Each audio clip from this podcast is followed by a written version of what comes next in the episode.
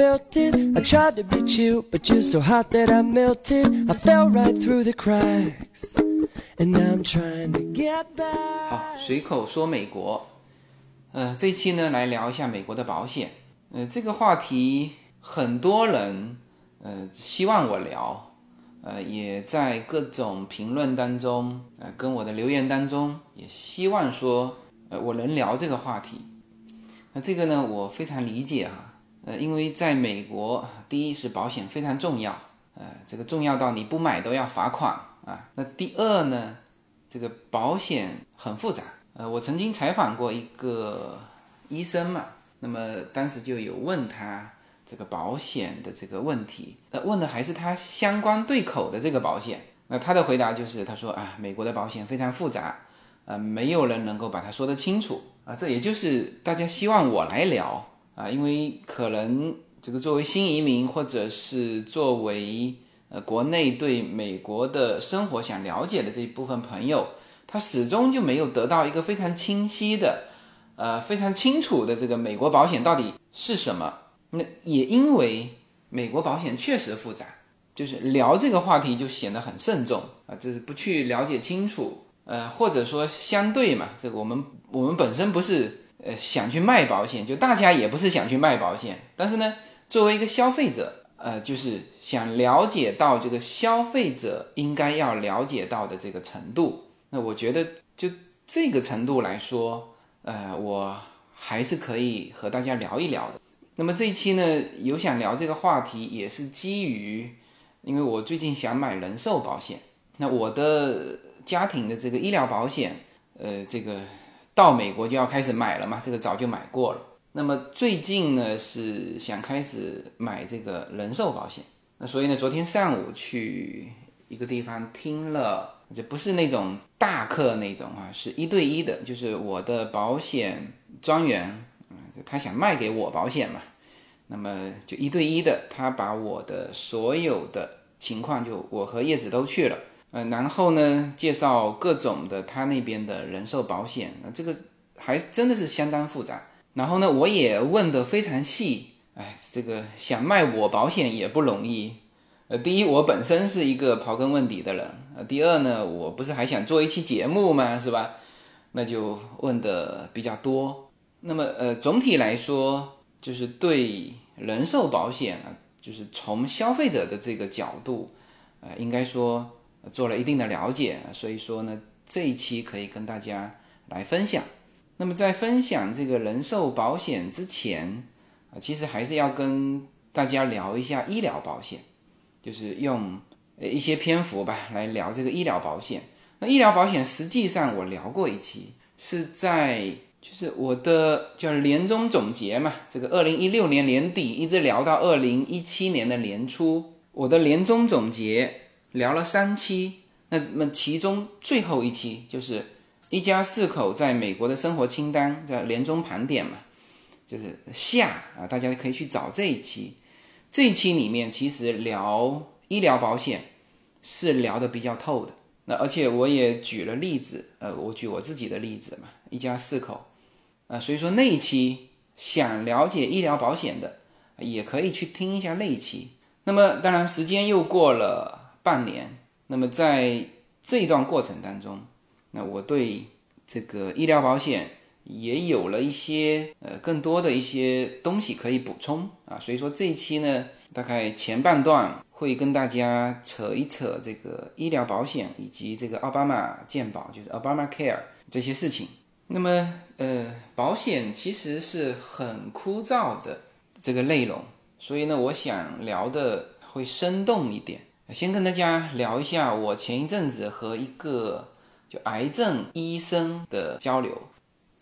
那么基本上，呃，我们听到的关于美国这个医疗这一块的，基本上都听到负面的消息，就是医疗很贵嘛，是吧？保险又呃不好用，那这个会说到 Obamacare 不好用，白卡不好用啊。然后说到美国的医疗是美国的最重要的两大恶疾啊，一个是枪支问题嘛，一个就是这个医疗问题。但是呢，我和这位朋友，我到他的诊所去去参观嘛，然后坐在坐下来，这个交流的比较多。那么他本身是这边洛杉矶一个公立医院的医生，然后自己呢在外面开了一个专门是癌症那个放射的一个诊所，因为他那边有一台设备嘛，呃，其实规模蛮大的。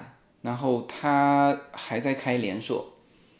那么这位兄台，我觉得他聊事情的能力就比较强，就他说什么东西，就是呃用不长的篇幅就能聊清楚啊。所以这个家伙，我什么时候要考虑采访一下他？但是也要他愿意接受采访，因为你知道这个，其实，在随口说美国的嘉宾，全是我的朋友啊，特别在美国哈。你你告诉人家这个东西是要对外发布的，人家多多少少都会有一些顾忌啊。只有对你特别熟悉的这种朋友啊，你才能够把他抓来啊。然后聊的时候，最关键是聊的时候要聊得开。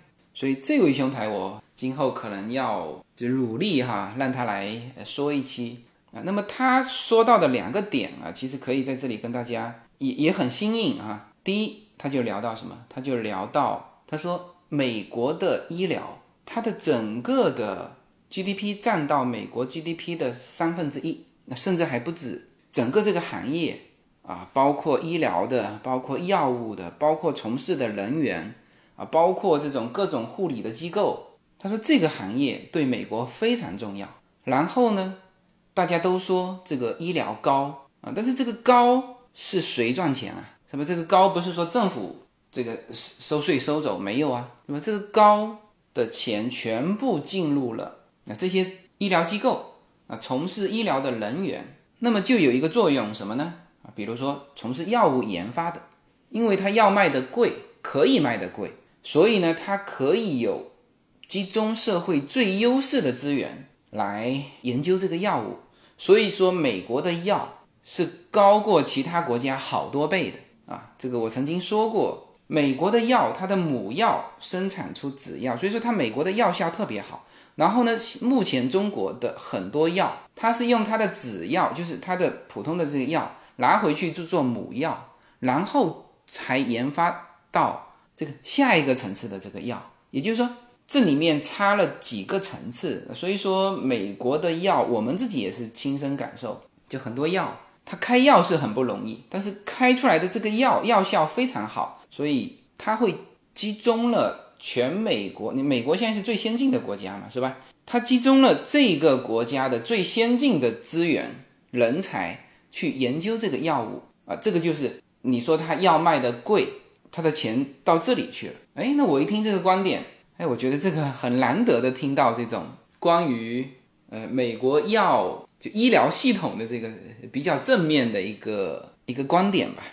然后呢，他第他第二点聊到这个保险公司，因为他自己既是这个公立医院的医生，然后自己又在外面开这个诊所，那他这个诊所还不是普通的诊所哈，是当然这个设备占到一大块吧，因为他你知道癌症放射的这个设备非常贵啊，他一台设备三百多万美元，他指着他那台设备非常骄傲的跟我讲，他说他到国内去交交流，他说就这台设备。全中国没几家医院有，他说他好像走了半天，只有中山医院的这种呃里面有跟他一样的这一台，但是他也说了，他说不仅仅是设备的问题，操作设备的人就是他实际上要有一个要有一个治疗方案，这个射线啊，它它是放射嘛，他说射线的剂量和角度，那这就完全取决于什么？取决于对你的研究，呃，然后他聊到一点，他说现在呀，保险公司都和他们去商量什么呢？就是我给你十万个人，就保险公司里面的十万个人，如果他有发生这种问题，你就包了，你就包干了治疗。那那这种情况下，保险公司就旱涝保收嘛，对吧？他肯定测算清楚了。也就是说什么呢？也就是说以前保险公司要去精算。啊，要去承担这种就是意外嘛，就如果这个地区超过了多少人，那他就亏了嘛，就承担这种风险。那他现在变成旱涝保收了，这个跟你谈好，那他就把这一块的东西就就传递给了医疗机构。那么医疗机构呢，这个这个时候就看不同的医疗机构了。那如果他医疗机构的这个客源自己是很好的，那他就拒绝保险。那他如果是不好的这种医疗机构，也或者说是这个客源比较少的，那他想一想也就接受了，是吧？那么这个就是现在我们说到很多东西不好用，有人说 Obama Care 不好用，白卡不好用，那其实好像 Obama Care 还是可以的，就白卡不好用，就都是因为这些呃原因引起的。就作为，因为它这几方都是独立的嘛，医疗机构也是独立的，是吧？比如说你有用到这个政府补贴的东西，那比如说白卡，那么白卡的问题是在于你看完病就走了嘛，它的保险是寄给政府，对吧？那政府要给他付钱，那么这个时候政府是什么呢？他有的时候会账期很长，那有些医疗机构就就吃不消了，或者是。跟保险公司去要钱，那保险公司有的时候会跟他讨价还价啊，比如说这个市面价是三百块，那保险公司说，那我给你这么大的量，是吧？你按照七折，我按照七折付给你，很多条件，我先付你两折，是吧？那后面的五折我半年后付给你，那这种情况下，医生呢就产生负面情绪，他有的生源好的医生，他直接就不要这些。你白卡进来，抱抱歉，我不看，啊，你这个有保险的进来是吧？OK，排队，那 这个时候怎么办？这所以很多人说，那我我付现金，对吧？前面打一通电话说，呃，我报我的保险号啊，什么什么什么，我预约。他说好，你预约在一个月之后，啊，那那电话放下，啊，再打一个电话，他说我没有保险，我付现金。他说好，你今天下午十二点就能来，这就是。因为这样的连锁反应造成的，好吧？这个开讲医疗保险之前，那借我和我那位癌症医生的呃交流，说一些生动的东西，然后再进入相对比较枯燥的这个保险啊。那么保险实际上分两块嘛，一个是医疗保险，一个是人寿保险。那么在中国也是一样，嗯，中国的医疗保险基本上就是叫社保嘛。我们所有的人，城市里的人嘛，都有社保和医保。那么其中类似中国医保的这一块，那美国这边呢，它不是，政府没有出面干这件事情，那你就自己买保险，就是所有的这种医保啊，全部都是商业保险。那么在二零一零年这个 Obama Care 通过之前，它本身也是全部都是这种商业医疗保险。那么商业医疗保险存在的一些问题。那么我们曾经看到，我是看过有一片嘛，就是他说是根据真实的案例改编的一个电影，一个小孩子犯了一种病，好像是要要换肾啊还是什么啊，但是呢，他的父亲的医疗保险没有覆盖这一块，然后呢，这个父亲就就铤而走险啊，这个那么最后也是基于这些事情，那奥巴马呢就决定改革他的这个。医疗保险，那么其中其实最重要的几个东西啊，第一是全民参保啊，这个以前是你爱保不保啊，这个就是你不买保险，那反正一旦这个出了事情是是你的事情啊。那么奥巴马 Care 其中一个很重要的就是全民都要保，如果不保要被罚款。呃，那么单单这一条就争议非常大，它有它的好处，也有它的不好的地方。那就全民都保，那就以前很多人你不要求他保嘛，是吧？那他就游离在这个系统之外。好，你现在说都要保，那这些人全进来，那这些人大量进来的是什么人？是底层的人，他原来没保险嘛，那也无所谓。那你现在全部让他进来呢，他就只好去领那个州的白卡啊，或者是 Obama Care。那么这样子一来，那它整个的费用就增加了嘛？那增加到谁头上？那增加到中产阶级和富人头上，所以他们的保费就涨了很多。因为他保险公司始终要保持这个平衡关系嘛，是吧？那这个钱从哪里出？那就找你买得起保险的人出啊，这个是一个很大争议的。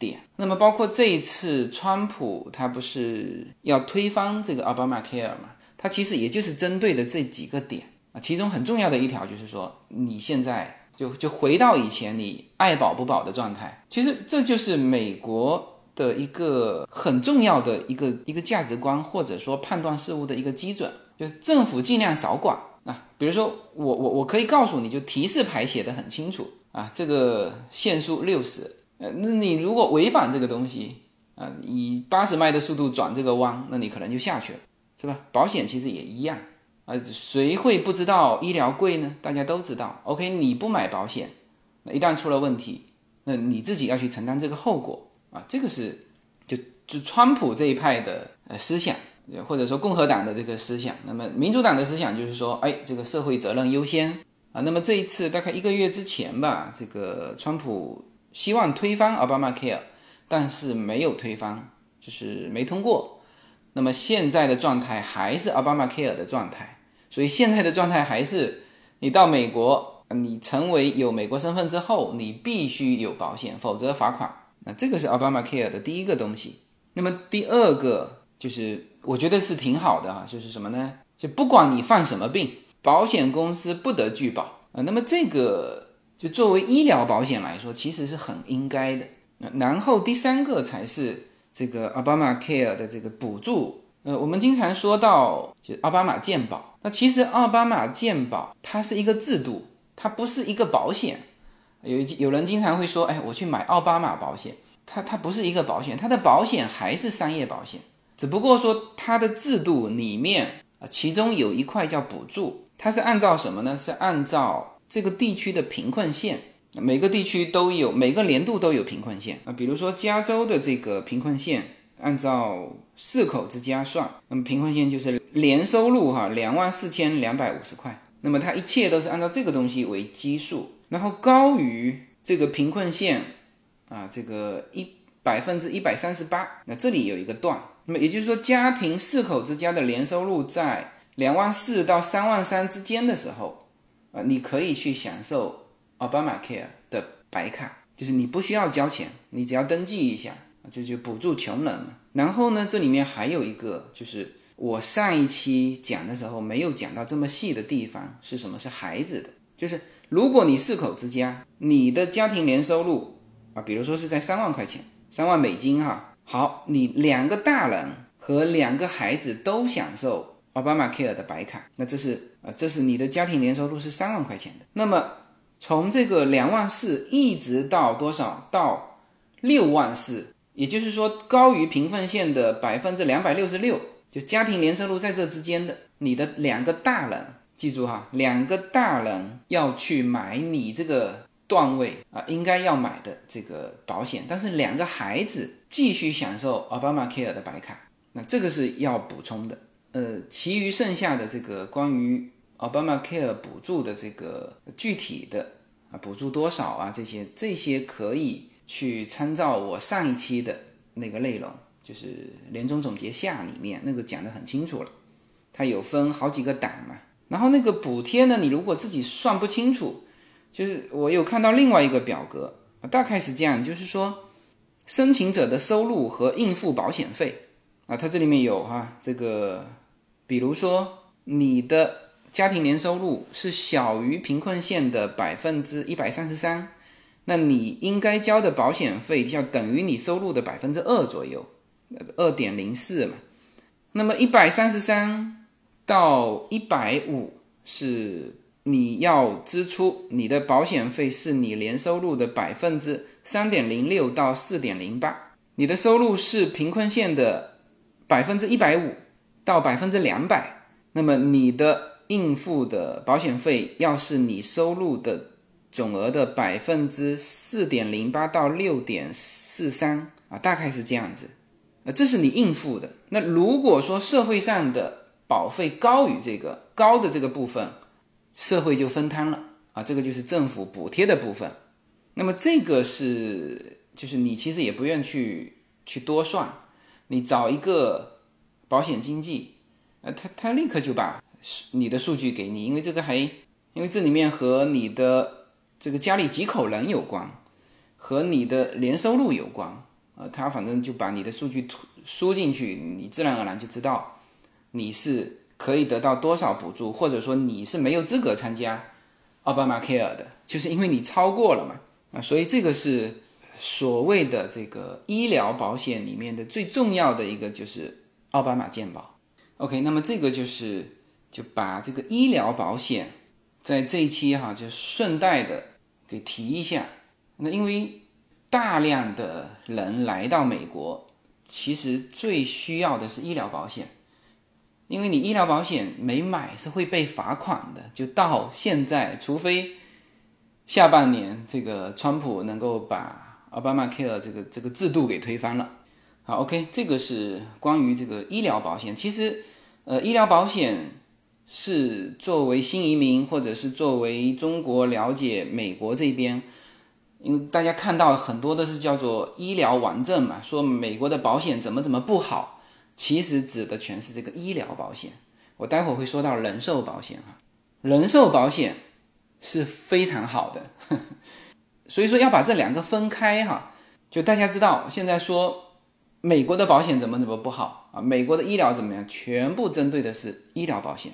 呃，然后呢，医疗保险这里面就是 Obama Care 是最重要的。然后 Obama Care 它不是一个保险啊，是一是一个制度啊，制度里面涵盖了这关于补贴的这一块的啊，所以大家总说啊，我们去买 Obama Care 啊，这个这个误区大家心里要清楚。OK，然后呢，这里也再补充一个观点，我不知道我上一期有没有聊过啊，就是上一次聊这个话题的时候有没有聊过。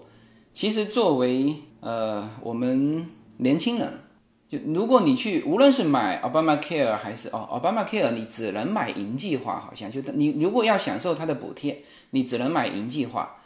然后呢，你如果是不用 Obama Care，你买商业保险，啊，你的收入超过了这个 Obama Care 所规定的，那你只能买商业保险。商业保险里面有铜计划、银计划、金计划和白金计划。那么其实作为我们年轻人，只要买同计划就可以了。那么这个观点，我最近正好和一个会计师在聊，他是完全同意，他自己本身也是买的是同计划，他就说了嘛，他说这个东西是保大病，你年纪轻的时候，你一年看不了一两次医生，你何必因为你的那个门诊的那个这自付额的高低，而去把你整个的。保险费给增加了，是吧？这就很清楚，这跟我上次说的是一模一样的。然后一旦出现大病，呃，无论是同计划、银计划、金计划，是吧你其实呃这个保险公司给的补助是一样的，是吧？高于多少之后，嗯，高于你的自付额之后，那全是保险公司出了嘛，是吧？也许银计划会比同计划那个你的自付额会少那么一点点。但是这对于你出大病来说，这都是忽略不计的。那当然，你如果是知道自己有这种什么慢性病，要常常去门诊啊，知道自己有病，那你这个时候要等级抬高啊，你最好买白金的。那你要是正常的，像我们家庭这种，好像小孩子也极少看病，去医院就是打预防针。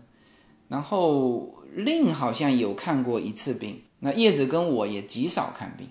那像这种情况下，作为买商业保险来说，你真的是只要买这个保费最低的，是吧？同计划就够了。啊，这个是呃关于医疗保险这一大块的。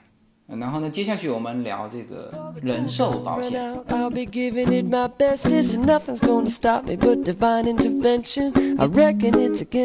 每一次自我突破都源于一个勇敢的开始。大家好，我的新专辑《随口说美国的中美跨境创业与投资》专辑已经上线。移民之后做什么？家庭资产如何在美投资？中小企业遭遇瓶颈，如何进行对外突破？这些话题是这个专辑希望和大家探讨的话题。自由军将携手美国东西海岸多位成功创业者与投资者，为您细细分析美国的创业与投资环境，讲述中国和美国这两个世界上最大的经济体有哪一些跨境的商业机会，以及有哪一些完全不同的商业环境和经营理念。如果您需要自由军和二十多位成功的美国创业者和投资者成为你的智囊团，那么加入我们吧。那么下面就聊这个人寿保险。那么其实相对于医疗保险来说，呃医疗保险更重要啊，寿险呢其实是放在后面下一个步骤，就相对于新移民来说是放在后面一个步骤来做的啊，也就是说你首先要有的是医疗保险啊，然后啊你再会去考虑这个人寿保险。那么当然中国也有寿险啊，这个功能和用途呃和美国这边是一样的。就很多东西都是学来学去的嘛，但是呢，这个很多人现在我知道哈，很多人现在好像更多的买寿险会跑哪里去买呀？跑到香港去买，为什么呢？就大家总体来说说一句话，说香港的寿险要比国内的好。那么其实还有一种说法，什么呢？就美国的保险要比香港的保险还要好。当然，这些说的全是人寿保险哈，就不说医疗保险了哈，这个分开来说的，就是好与不好。首先呢，有一个很重要的评价指标，就是你得到的这个保障和你付出去的这个保费，就这个其实可以是可以量化的啊，可以对比的。那么有人对比过哈，是这样说的，就是美国的同等保障的保费，就是。比如说，你人身保险保一百万美金，那相对比的那港币就是七百万港币，或者是六百多万人民币的这个生命保障。那么这个呢，就美国支出的保费只相当于香港的三分之一，相当于中国的六分之一。那么这个是我就这次做寿险的时候，因为原来一直有这个概念，我。就很多人都这么说嘛，但是没有一个量化的数字。那么这次我听到这个数字也有点惊讶。那么我还问这个就是卖保险的，我说这个东西你每年都这个核核实过吗？啊，他说是的。那么所以呢，现在很多国内的人呢就跑到香港去买保险。那么我估计哈，今后如果这个东西。呃，透明掉之后啊，会有更多的人是跑到美国来买这个人寿保险。那其实医疗险是有一个属地原则嘛，就是你人会更多的是在中国还是在美国，是吧？那如果是你人更多的是在中国，你买美国的医疗保险是非常不方便的。所以说，医疗保险基本上是你有美国身份之后，呃，那你这是必须考虑的。你如果只是过来玩一玩，呃，那你就买一个旅游的。这种旅游保险就够了，是吧？但是寿险啊，其实是可以呃全球全球来买的啊。但是就是美国针对本土人的寿险，大量的是不针对外国人的，就是用中国护照买不了，这是一个问题。那不是说完全都买不了，就有一些部分还是买得了，但是呢，它其实是用这个东西来限制。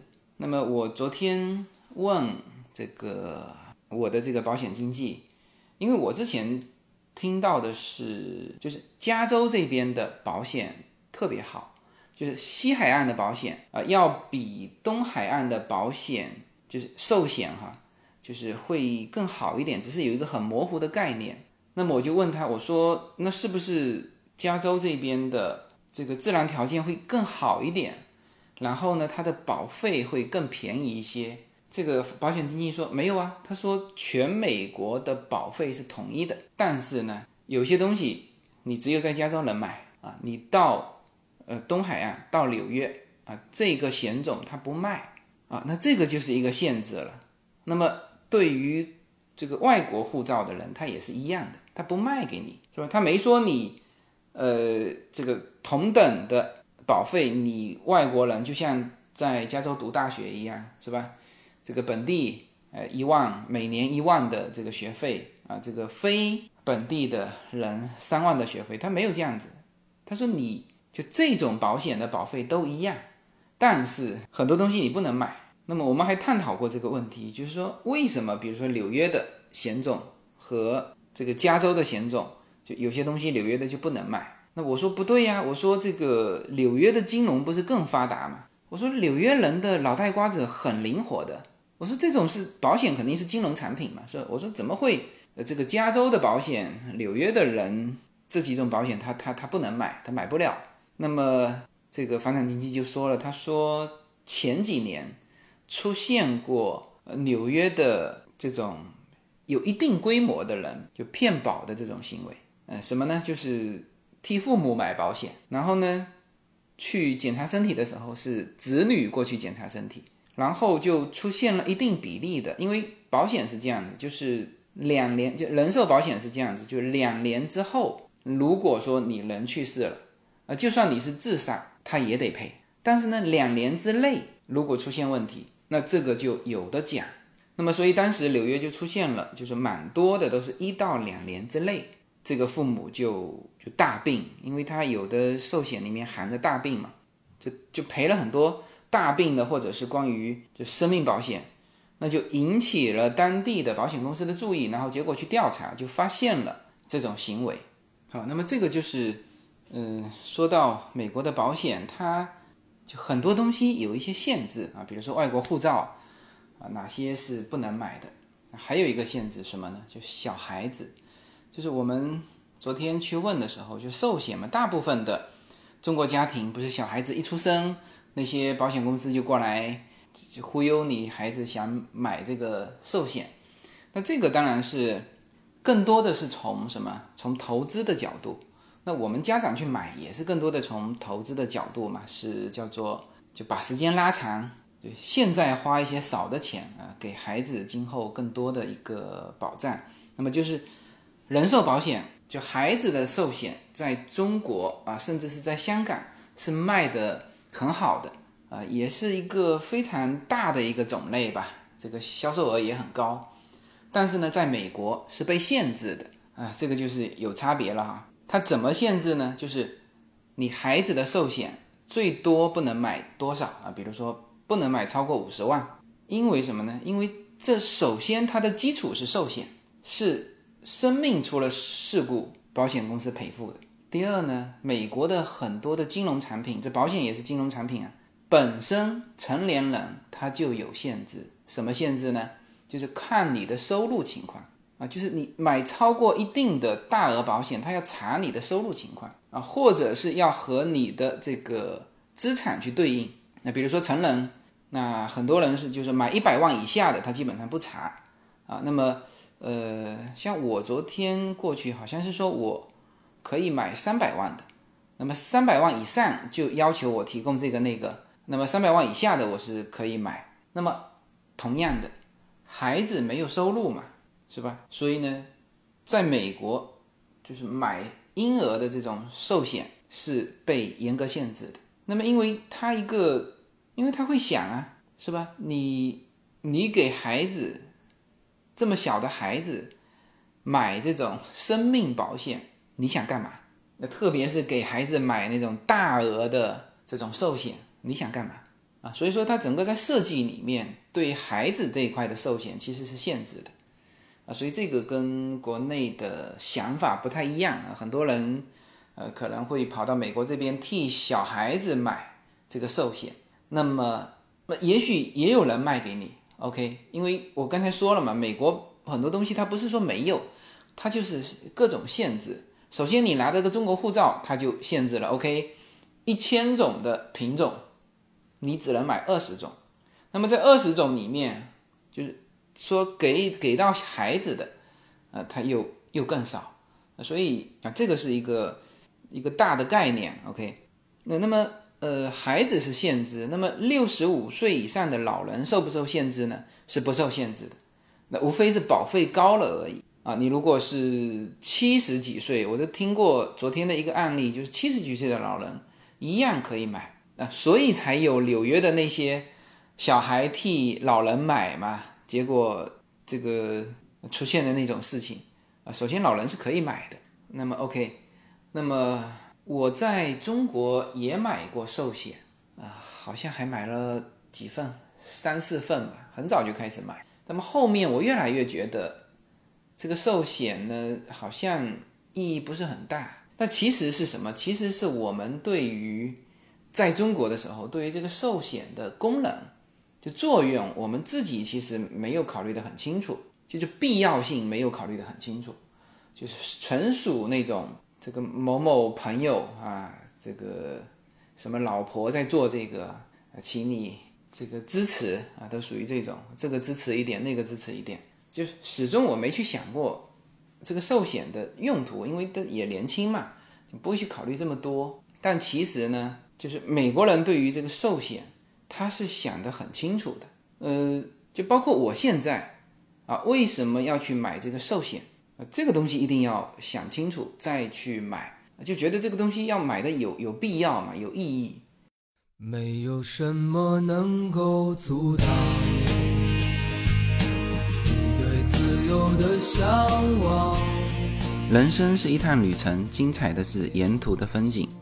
大家好，非常高兴能够在二零一七年继续和大家相遇在随口说美国。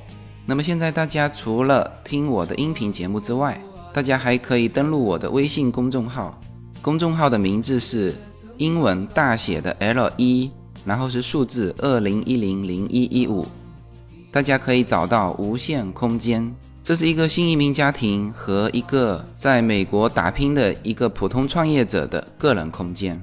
同时，我还开通了新浪微博，名字也是随口说美国。移动互联网的神奇之处呢，就是可以把同类的人拉得很近，天涯若比邻，世界地球村，让我们享受这个自由连接的世界吧。蓝莲花。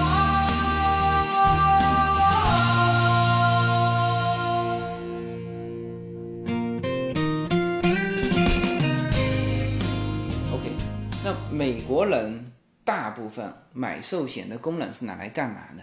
第一。去 cover 你的负债，呃，当然国内现在也很多是这个房奴哈，这个有房子的贷款。那么美国其实更多，没有哪一家的房子不是贷款的，因为这个房子按揭制度是美国人发明的嘛，是吧？原来不是有一个有个故事嘛，这个说中国老太太和美国老太太的故事嘛，说中国老太太存了一辈子的钱啊，到了。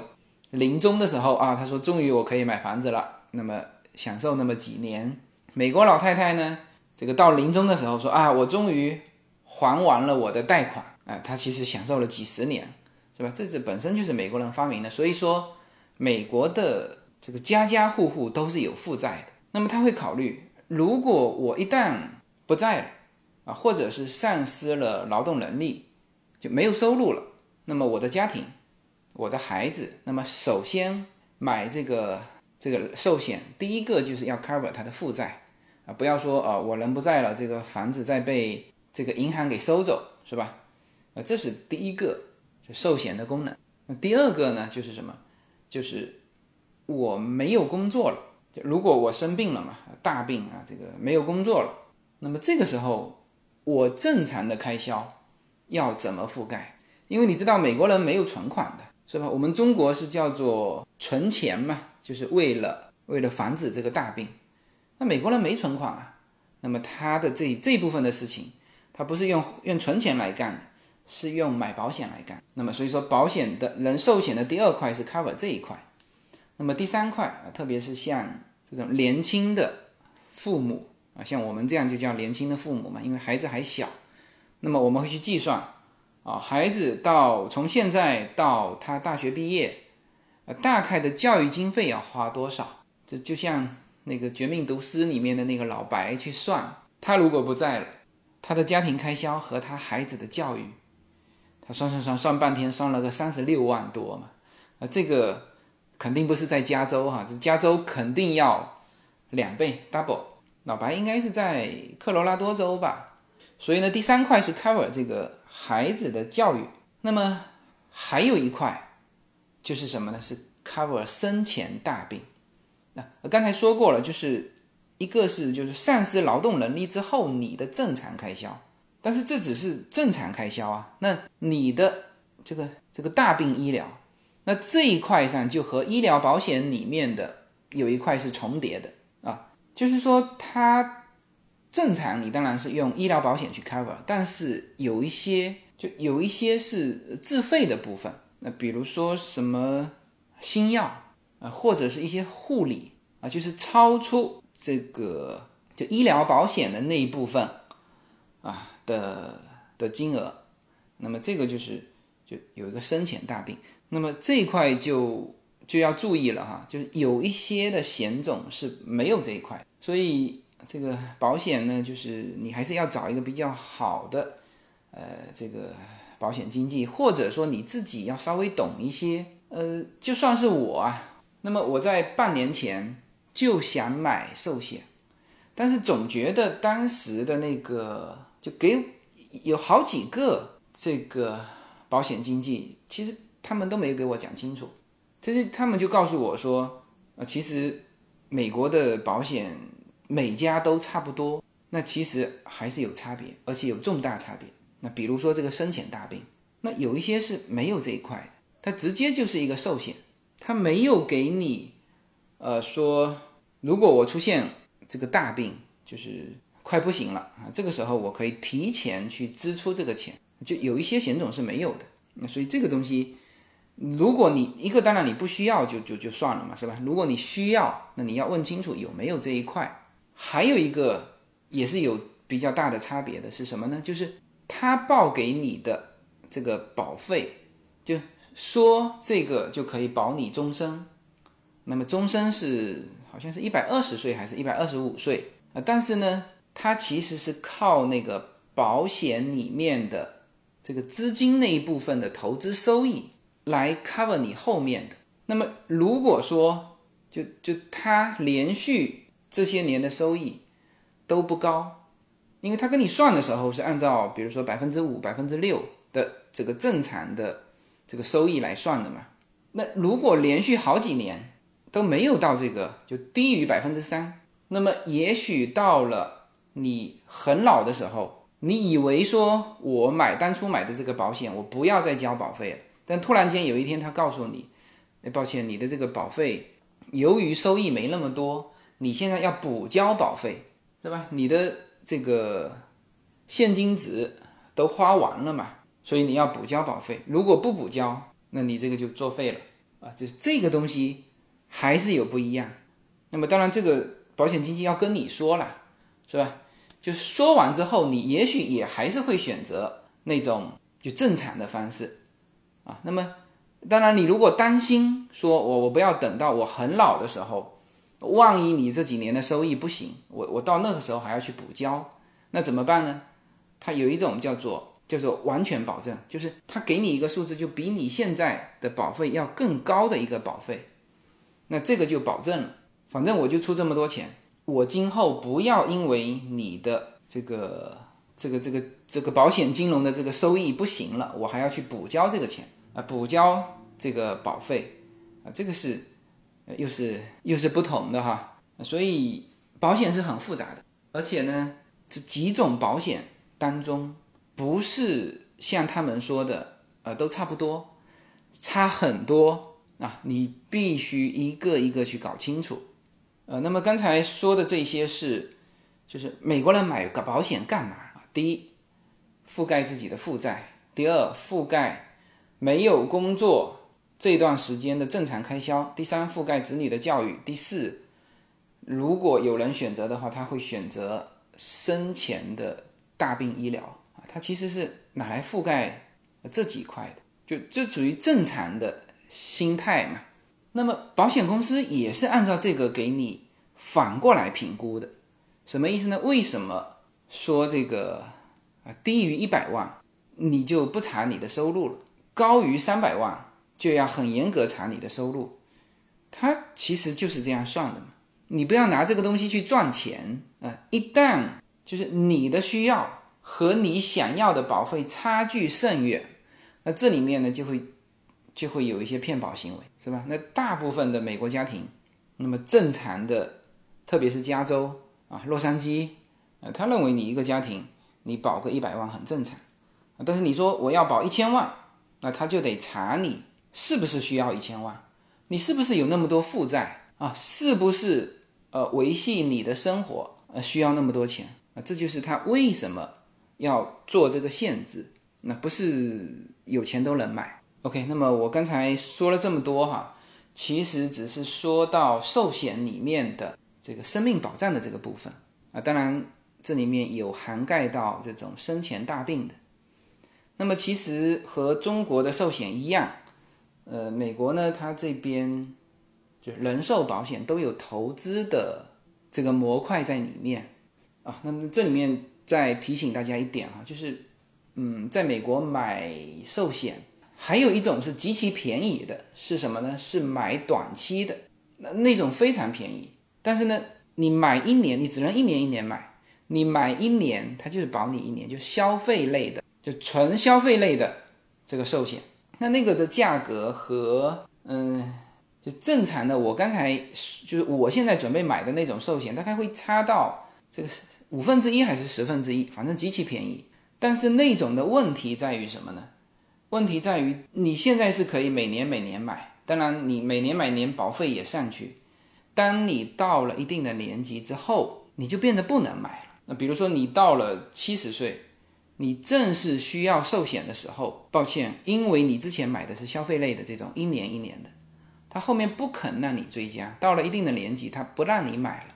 但是呢，就买这种正常的，就是我现在想买的这种这种保险，或者说大部分人要做的这种保险来说呢，是就是现在买下去是按照你现在买的年龄开始算啊，比如说我买，那就比这个叶子买要贵一些。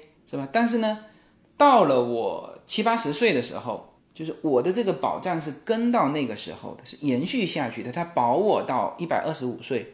然后这里面还有一个，我看到一个很很有意思的，我不知道中国是不是也这样啊？就是你超过一百岁，它里面就没有保费了啊。就是超过一百岁的时候，你那个现金值啊，累积的就非常快，因为之前你每年都要扣掉你的保费嘛。当然你这个。你有增加的部分，因为你有存钱啊。就算有人做那种五年的那种，或者十年的那种，他十十一年之后，你虽然不再存钱，但是呢，他有给你就滚动嘛，就是他有赚钱嘛，就你的这等于是这个基金在赚钱。那么这种情况下啊，这个是你就是就进账的部分，然后呢，减出去的部分是，比如说你每年的这个保费啊，你这个保费呢，就是一年一年从你的。现金价值里面减掉嘛，那么我看到一百岁之后，就它只有什么，好像只有手续费八十块钱，它就不再减你的这个每年的保费了啊。他说这种是一个赌一个几率嘛，因为活到一百岁的之后的人很少嘛，那他就就是不扣你保费，让你开心啊。那这个是正常的寿险可以这样做到。那如果你是买那种就很便宜的那种消费类的。那抱歉，你应该到了到了七十几岁，应该就不可以买了。他不卖那种一年一年的那种保险了。那所以这两种又有重大差别啊。就像我我那个装修的师傅，我问他他的保险，他说他买五百万的保险，我就因为我那时候也在考虑买保险嘛，我大概知道一百万每年要付多少。他说买五百万的保险，我心想他。能够支撑得了这么巨额的一笔开销吗？啊，后来想一想，那他应该买的是消费类的，因为他担心自己，因为整天爬上爬下嘛，装修嘛，他担心自己出事情啊，所以呢，有一个等于是这种就意外伤害的这种呃这种寿险，每年每年买啊，所以说这个要把它单独拎出来，就是区分开来。那我现在讲的是大部分美国家庭买的寿险。那么在这个寿险里面呢，就可以叠加投资功能，当然它本身就叠加进去了，但是呢，你还可以追加投资啊，比如说我举个例子吧，我现在在三种保险里面，就三家保险公司的这个寿险里面还在选择，那么它这三家寿险公司都开给我这个每年的保额，那其实呃其实更应该看那个总的保额，这个数字其实。呃，大家也可以拿来对比国内的，比如说哈，我现在保的是一百万美金，那么我拿这个第一个保险公司叫 National Life，呃，这家保险公司它开给我，我按这样算，我是我是四十岁嘛，那么如果我选择五年交完保费的那一种，那么我每年是要支出呃一万七千九，那么合在一起就是八万九。那么，如果我选择十年的啊，我每年支出一万多，合起来就是十万。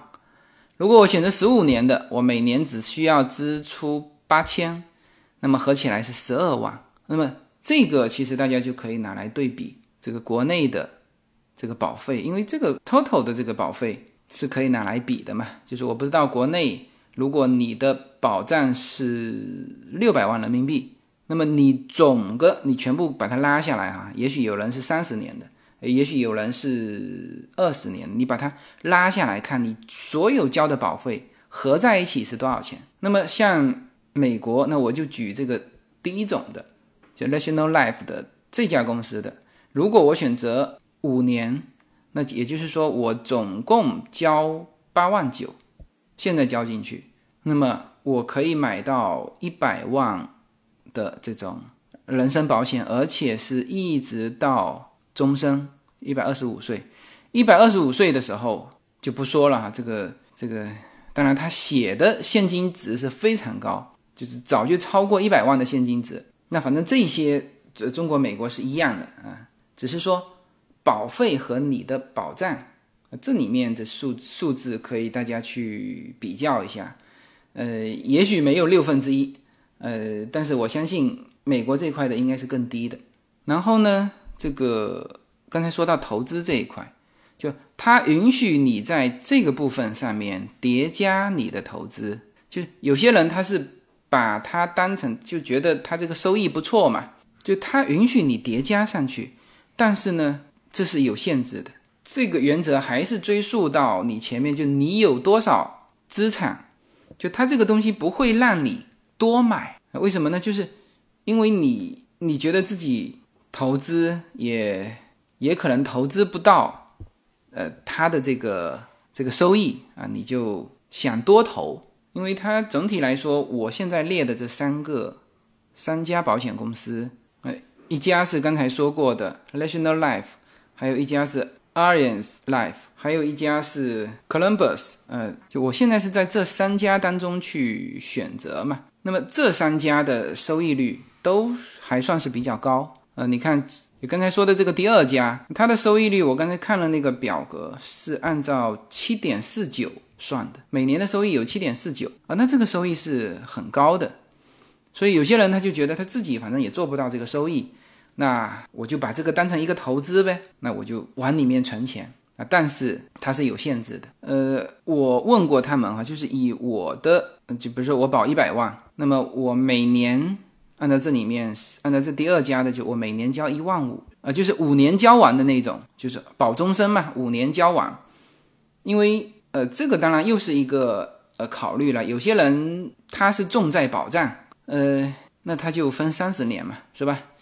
这个万一你提前呃没了，那么也有欣慰的地方，是吧？我交的钱前面交的比较少啊，那么这个是。重在保障，那么你如果是这个思考方向，那么就就保的越长越好啊，钱前面交的越少越好。那么还有一种是要提高收益，那我就保的短嘛啊，比如说是选择五年的，那我钱就更多的能够交进去，那么它不就滚动的就快了吗？好，那么就算是我选择的这一百万的五年的这种啊，一年交一万五，那么我可以追加投资，它只允许我追到三万九。就你再高，说我投三十九万，人家不肯。就他当时给我算的，就是我这五年都可以追加，但是呢，最后一年还只能追加四千多。反正他有一种算法。啊，那么这个就是寿险里面投资的这个部分。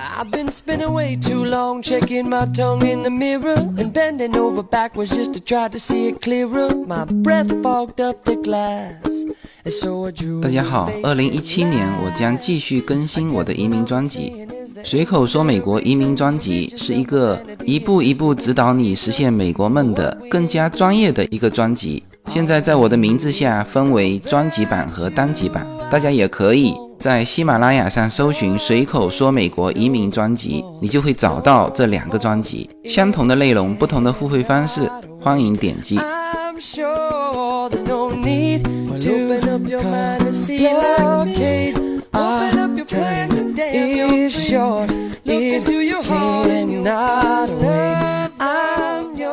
那么这个大概就是。就是比较粗略的，呃，关于寿险的这些，呃大的要素。啊，这里面呃有提到这个寿险一些的不同啊，比如说刚才说过了，很便宜的那种，那种是短期的。啊，再比如说这个有生前大病的，就你可以提前提前的这种，和你不可以提前提前的这种也是不同的。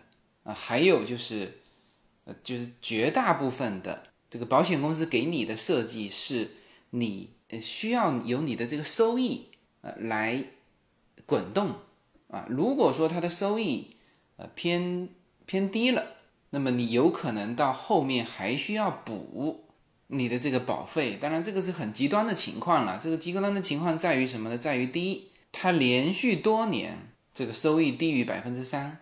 那么我问过，他说他们没见过，没见过这种情况，因为那么现在他们所投的那种叫做就联合指数啊，或者叫做指数型基金，它是这个这个正向收益的时候，它就正向收益啊。当然，也许是呃整个收益，比如说收益十二啊，它计入到你里面只有七啊。就是它收益比别人少，但是呢，它一旦下跌的时候，也就是说你的当年的这经济指数如果是负数，然后呢，它有一种对冲机制，能够让你这个保持这个零，整个的市场是负数的时候，它不亏啊，就是就是停止了啊。呃，我从他们的表格来看。就是确实是经济很差的那几年啊，比如说美国的零零年到零三年好像，然后在这金融危机的这几年，那全部是零。那么也就是说，如果是今后啊，美国的经济呃所有的投资嘛，它这个是好像五百五百个这种大型的基金，还是直接的股票，就这些指数全部走向负数，那么它也是零，就它止损了。那么，如果遇到这种情况特别长，那那这首先是一种极端的情况啊，因为就历史来看，金融危机也就是那么几年嘛，是吧？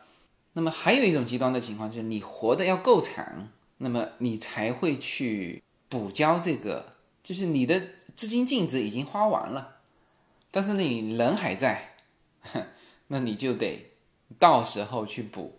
那么你如果为了不补，那好，你现在要交比现在他给你设计的这正常的那个保费更多的，我大概有看过，应该会更多多个百分之十五到二十，好像。那你为了保证这一块，那你就去多交这个百分之十五到二十。但是我分析下来觉得没有意义，你还是随大流吧。就是那两种极端的情况，其实都不太好遇到。但是现在这个问题被蛮多的消费者发现了，那么消费者发现完之后，就有一种被欺骗的感觉，说：“哎，我原来觉得说可以保终身，呃，结果就有可能到我老的时候还要去补交这个。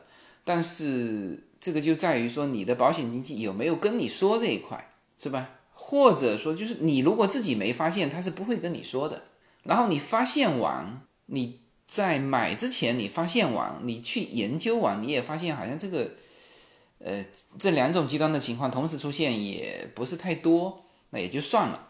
但是很多人是保险经纪也没讲，你自己之前也没发现，好到你买了之后发现，那么有一种被误导的感觉啊，所以说这个这一块又是不同啊。那么这些东西，嗯，你都。需要有一个大致的了解啊，或者说你要带着这个问题去问你的保险经纪，说 OK，我买的险种到底是哪一种？啊，我说一我一直说的是叫寿险哈，不是医疗保险哈，医疗保险是前半部讲的那个部分，这两个东西是我是分开讲的。好，你这些东西都了解完啊，这基本上寿险的这个最大块的这几个这几个变量吧，你就。呃，基本上都掌握了。然后最后我再聊一个小话题哈，这个话题今后会提到，呃，但是这一期因为我目前也还没了解到熟悉的程度，所以没法展开。什么呢？就是我们当时聊着聊着聊着，突然间聊到一个话题，什么？就是如果说，因为像我们这种家庭，就是两夫妻嘛。孩子还小，老人已经老了。这种情况下，如果我们俩同时出事情，那么谁会去找保险公司？那么因为在国内我们不会考虑到这一点，那亲戚朋友多了去了，是吧？至少保险公司的人本身有些就是亲戚朋友，而他们知道之后，那么他自然而然会向中国的这个保险公司这边去去理赔嘛。但是像我们这种情况，这种情况很多新移民家庭或者将要过来的，呃，这些朋友都会遇到哈，什么呢？就是像我们这种在这边能够干活的，能够发出声音的，能够熟悉规矩的，能够找到保险公司救我夫妻两个。那如果我夫妻两个同时有意外，孩子还小啊，还不懂事，老人呢，要么在中国，要么过来这边，语言也不行。是吧？那这个时候谁来跟保险公司说啊？谁来执行这个这个保险？就是能够把这个保险公司的钱能够执行到受益人，然后再加上美国这边的这个关系也是这种感觉比较陌生的关系，距离的比较远嘛。它不像在中国，这个这个卖你保险的本身就是亲戚朋友，是吧？所以。我当时就问了他这个问题，我说谁来跟你们联系？然后呢，我带我去的一个朋友，他是一个会计师，他他第一时间就告诉我，他说你这种情况就是要到律师那边去做一个平安纸，呃，这种叫华人的说法嘛，叫平安纸。反正你你你跟这个你的律师说平安纸，他就知道给你怎么做了。我现在还没去这个。这个律师那边去聊这个平安纸的事情，所以这个事情没法展开。但是平安纸是什么呢？就是叫生前信托的，就最简单的生前信托啊。比如说你有资产有房子，他们是这样说的，就是说你只要在美国有资产，其实最重要的是房产，你就要去做这个平安纸，就是做这种最基本的生前信托，它至少可以保证一点。什么呢？就是因为大部分的房子都是有贷款的嘛，然后呢，你这边又没和这个保险公司取得联系，你这个理赔没法下来，你没法下来的时候，你的房子还是带负债的，然后或者说这里面有一个时间差，那么会导致你的受益人非常被动，孩子还小嘛，是吧？啊，就是这个问题已经。不仅仅涉及到说哦，这个保险公司不知道，谁都不知道，孩子还小也不知道，就不仅仅涉及到这个问题，就是都知道的情况下，他们提到了一个叫做资产认证的问题，就是比如说有两夫妻，他们同时出事情，那么首先第一步，孩子啊，先得要想获得他们的遗产，那么他们的个人资产先得认证。那么这个认证过程是需要比较长的，就是类似发布公告，就是说，哎，这个这两个人有没有负债啊？有没有人上来说，哦，这个这个登记说，这两个人其实他欠我钱啊，或者怎么样？那这里面有很多很麻烦的事情。那么做一个平安纸，或者说你资产再大一点，做一个生前信托，那就可以解决这些问题，就把这些东西有有一个律师。会写的很清楚，然后呢，把你的就遇到突发情况之后，就孩子的监护人写的很清楚，而且这个时候监护人，我们提出这个问题，他一说到监护人，我们瞬间脑袋脑袋瓜子里面就想过去了。像我们这种情况，最合适的监护人应该什么？应该是呃不是一个人，呃首先应该是可以在美国社会办事情的人。就就你值得信任的人，他又能办得了这个事情，不是说呃监护人写我们父母，那他们英文啊什么东西不会啊，所以说监护人其中至少其中之一应该是我们同辈的，就是我们朋友这一辈的人啊，我他能够在美国做事情啊，然后呢最好是要写两到三个监护人，那这里面还还有话题可讲啊，就是如果是单一监护人。那监护人出事情，我们在很多美国的电影里面也都看过啊，就是因为监护人出事情，侵吞了呃这个资产，这都就是在现实当中也有这种人的啊，所以这些都是你做平安纸的时候要考虑的东西啊。那么这个就是呃关于这个叫生前信托啊，最简单的生前信托就是平安纸。那这个我们当时想到这一点的时候啊，其实是一身冷汗，就是就是提醒自己要尽快去做这个事情。它一一个平安纸好像就是一两千块钱嘛。这个我们那个会计师跟我讲这个的时候，他说这个一两千块钱的事情，你干嘛不去做一个？呃，你你与其想那么多，你还不如赶紧去做一个。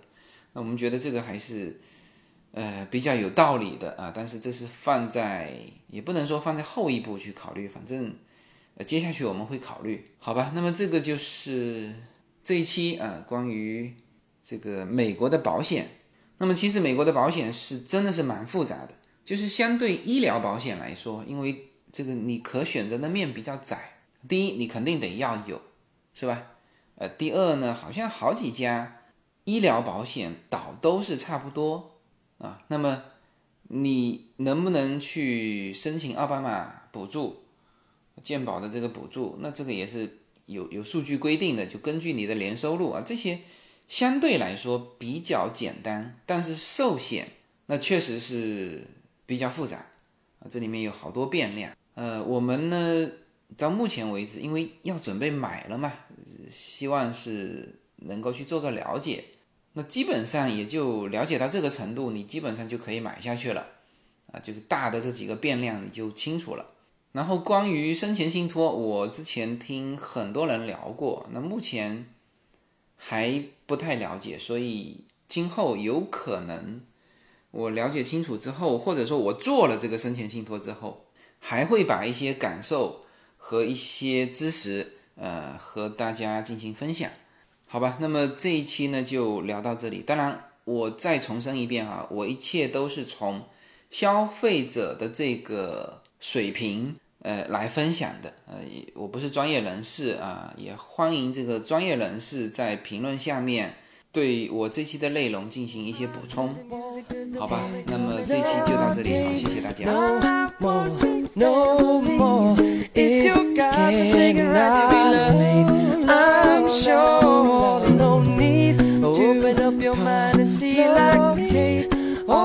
Your plans and then you're free. Well, look into your heart and you'll find love. I'm yours.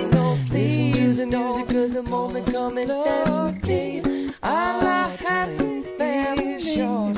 It's our God-forsaken right to be loved. Yours. Listen to the music of the moment, come and dance with me.